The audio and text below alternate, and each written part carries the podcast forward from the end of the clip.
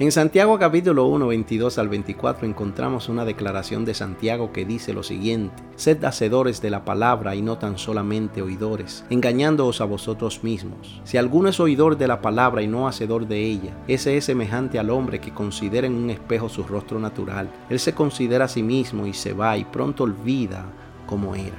Santiago identifica en este texto lo que es nuestro eterno problema frente a la palabra somos oidores olvidadizos. Esto se nota mucho más en estos tiempos en los cuales tenemos una saturación excesiva de la palabra.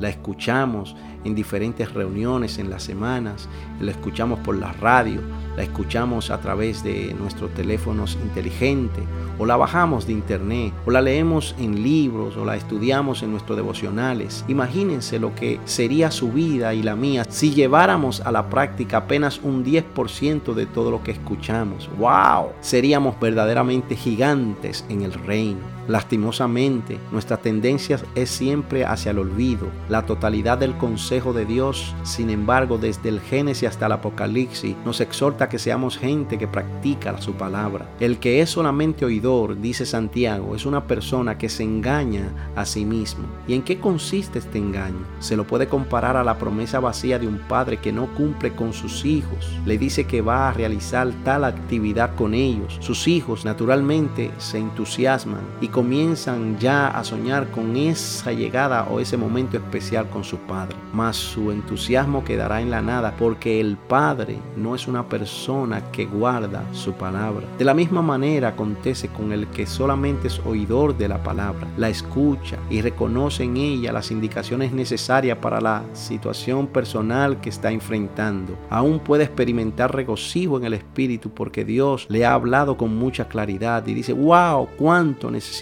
esta palabra. Pero al poco tiempo todos estos sentimientos han quedado en la nada porque no actuó después de haber escuchado. Santiago, con esa admirable sencillez de los grandes maestros de la palabra, nos ayuda a entender este tema usando una muy simple analogía, la del espejo. ¿Has meditado en cuál es la función de un espejo? No es solamente para que usted y yo nos miremos, cumple con función mucho más importante que esto, y es que le permite ver las partes de su cuerpo que usted no puede ver con sus ojos naturales. Es decir, le da acceso a lo que está escondido a la vista. Con la imagen que usted tiene en el espejo puede darse cuenta qué cambios necesita realizar para estar presentable. La palabra cumple esta función en nuestra vida. Nos permite ver las cosas que no podemos ver por nosotros mismos, cosas que deben ser vistas en el espíritu. Estas son las cosas sobre las cuales usted y yo debemos de actuar. Usted no pierde tiempo en el espejo si no va a hacer nada al respecto.